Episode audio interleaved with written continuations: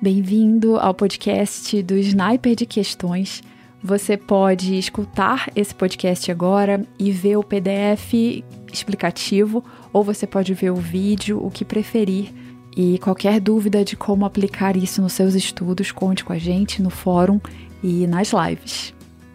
Hoje nós vamos conversar sobre como fazer listas de exercícios que é uma parte essencial dos estudos, então todo assunto que você aprende, principalmente de exatas, você vai ter que fazer a lista.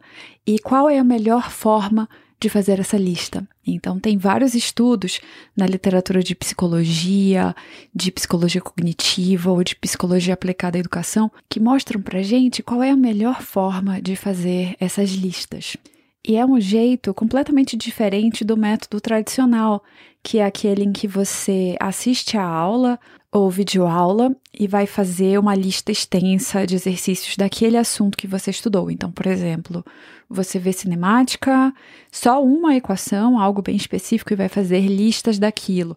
Aí depois vai ver lá para frente dinâmica, faz só exercícios daquilo. Então, assim, essa ideia de você ver um assunto e fazer a lista. Então, em, em física, em matemática, em química, em biologia, em todas as matérias, é isso que acontece.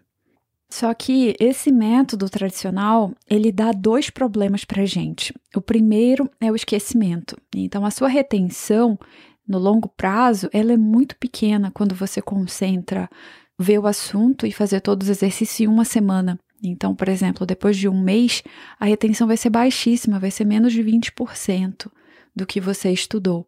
E muitas vezes você até faz sobreaprendizado, que é você continuar fazendo a lista a partir do ponto em que você pegou a ideia. E, e esse sobreaprendizado, ele não vai aumentar quase nada a sua retenção. Por exemplo, você pode fazer 30 questões ou 60 questões. Se você fizer 60 questões, a sua retenção em um mês, em dois meses, vai ser a mesma praticamente de ter feito 30 questões. Então, isso é uma coisa que acontece muito, que é muito incentivada por cursos, por cursinhos, que é você ver o assunto, fazer a lista inteira gigante, só que não traz benefício de longo prazo. É muito melhor você espaçar, por exemplo, a sua lista e em várias semanas ou meses que você vai ter a retenção, você vai ter esse efeito de espaçamento que vai te dar a retenção. Então, essa é a primeira coisa. Quando você faz listas dessa forma, você vai ter esse esquecimento, certo? Você não vai ter uma boa retenção e vai ter que ter a necessidade de revisão. Então fica um estudo muito rígido em que você tem que ver assuntos, tem que fazer revisão, aí ver novos assuntos, fazer revisão. Então você vai e volta, vai e volta. E isso pode ser uma coisa ruim muitas vezes quando você quer avançar na matéria e não quer revisar, ou pessoas que querem mais revisar, mas não querem avançar na matéria. Enfim, fica essa necessidade artificial de revisão.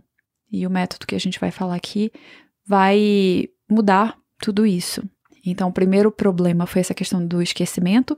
O segundo problema é que, assim, quando você vai fazer uma questão, pensa uma questão de matemática, pega uma questão da prova. O que, que você tem? Você vai ter sempre duas coisas, pelo menos.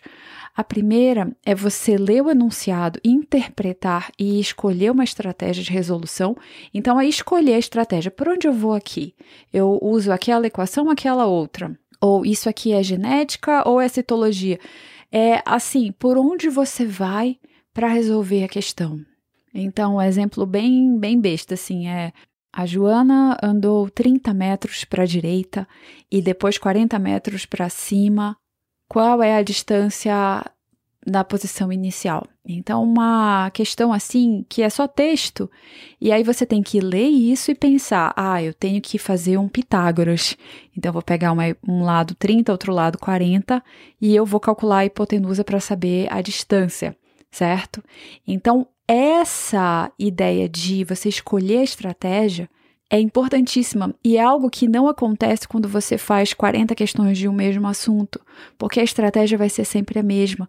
Às vezes você não precisa nem ler a questão para saber que equação você vai usar. Então você já lê a questão pensando em como você vai aplicar no sorvete, na né? equação lá do, da cinemática, ou como vai aplicar em uma equação de lentes.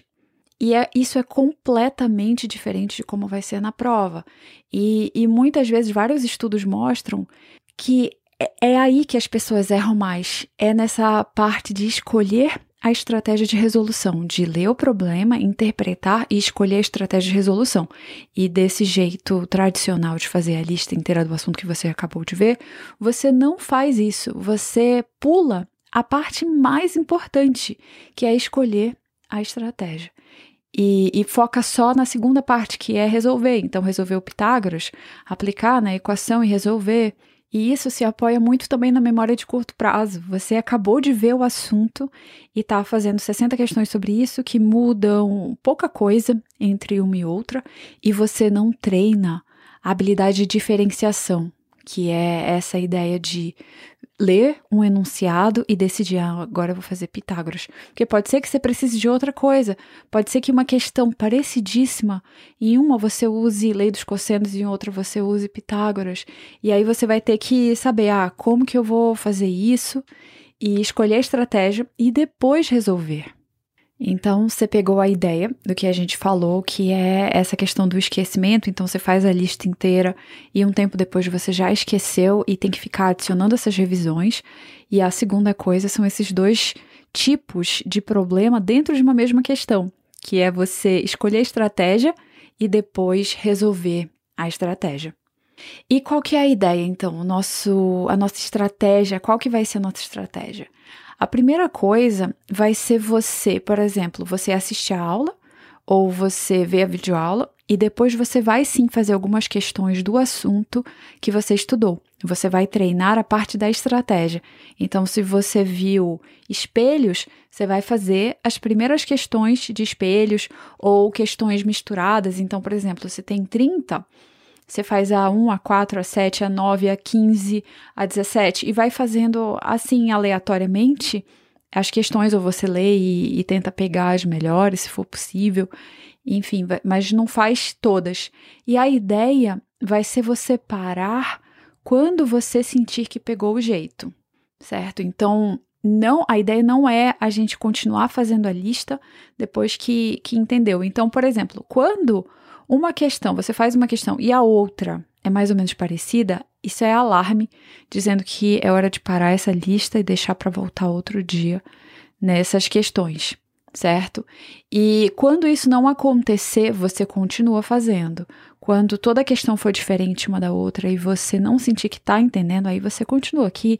existem assuntos mais difíceis mesmo que vai ser necessário fazer toda a lista, mas isso não vai ser em todos os assuntos, certo? A gente tem que ter essa habilidade de diferenciar quais são os assuntos difíceis mesmo que é preciso fazer todas as questões e assuntos mais simples que, que dá para fazer isso, só 10 questões, só um terço, só metade, ou às vezes assim, um décimo, dependendo de quantas questões.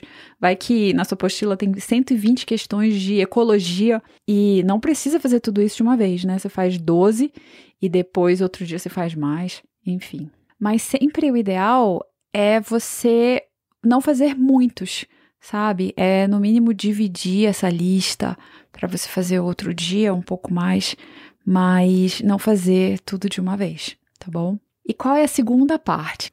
Então você fez primeiro essas primeiras questões e depois a ideia é fazer questões misturadas dos assuntos que você já viu junto com esse novo assunto.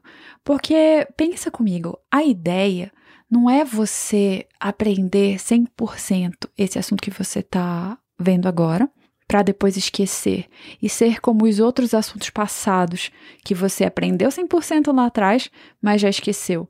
A ideia é a gente sempre estar levantando todos os assuntos. Então, é como o malabarismo que a gente está com todas as bolas no ar. A gente não levanta só uma bola e deixa as outras que você já brincou, já estudou de lado. Então, sempre todas as bolas no ar. Essa é a ideia da lista de todos os assuntos. Então, é isso que você vai fazer depois.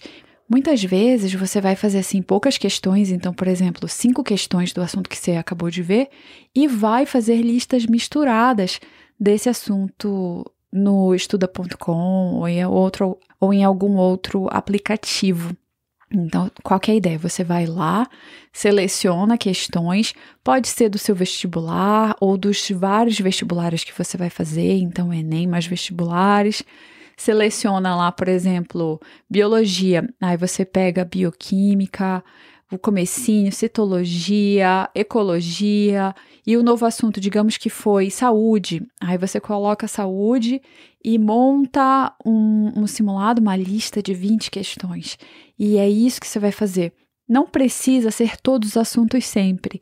Então, pode ser uns três, quatro assuntos, ou alguns assuntos, por exemplo, para você começar agora.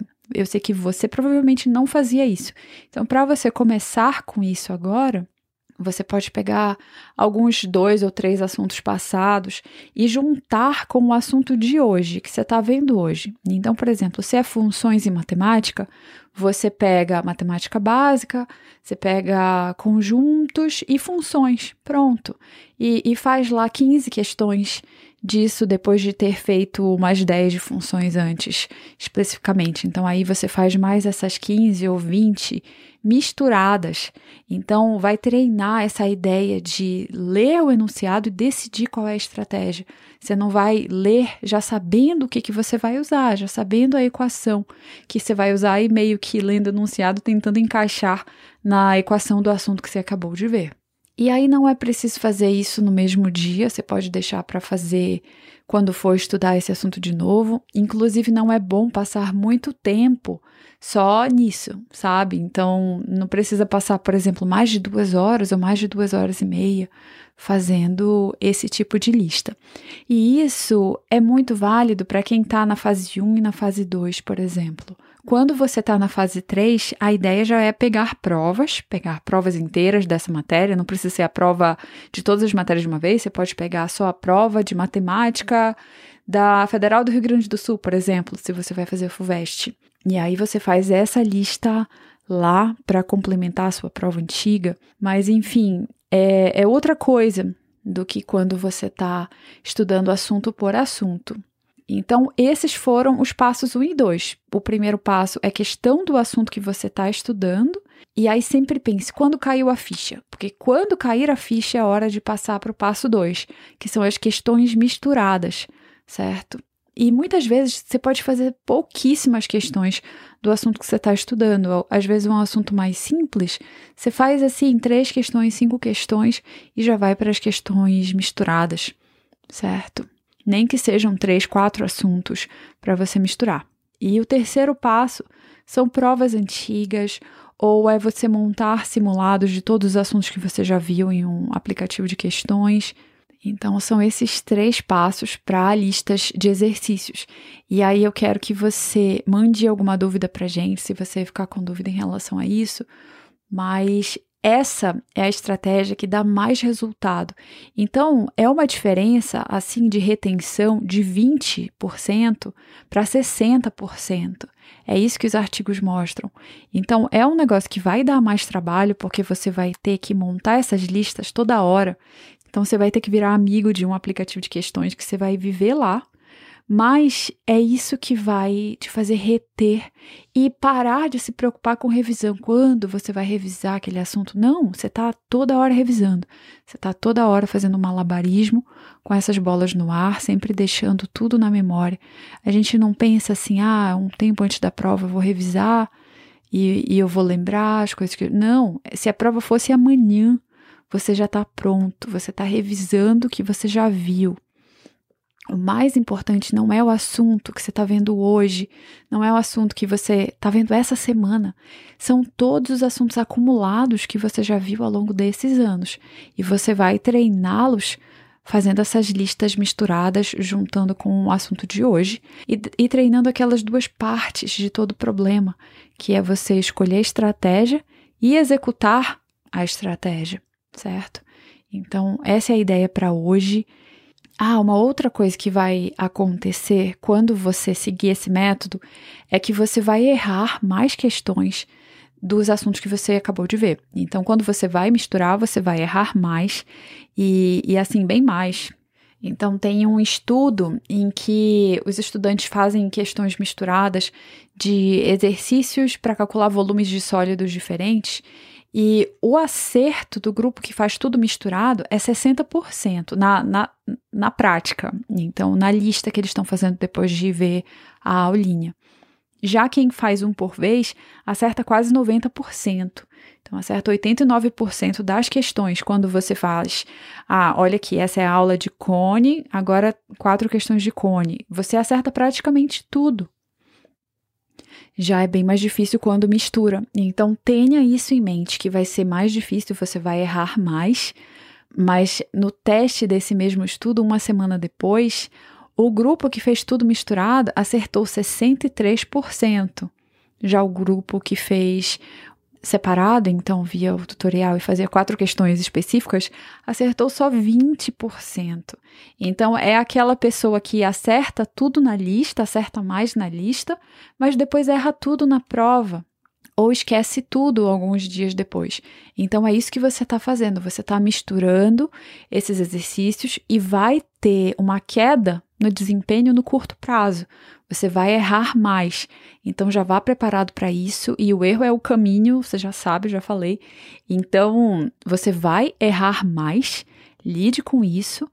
Só que no longo prazo, um mês depois, uma semana depois, seis meses depois, é isso que vai fazer você acertar na prova. É o que vai fazer você manter isso na memória, ter essa retenção. Então, nunca pense no desempenho do curto prazo como importante. Não, esse não importa. O que importa é daqui a alguns meses, certo? Então, já vá preparado para errar, que é uma coisa que vai acontecer bastante. Então, essa é a ideia do podcast de hoje, do Sniper de Questões. Eu espero que você tenha gostado e se ficar com qualquer dúvida, escreve pra gente no fórum ou aparece na live para perguntar para mim e a gente vai se falando sobre isso. Esse é um método muito bom que eu super recomendo, é o jeito sniper de resolver listas. E a gente se vê no próximo episódio, no próximo vídeo ou nas lives. Bons estudos e até mais.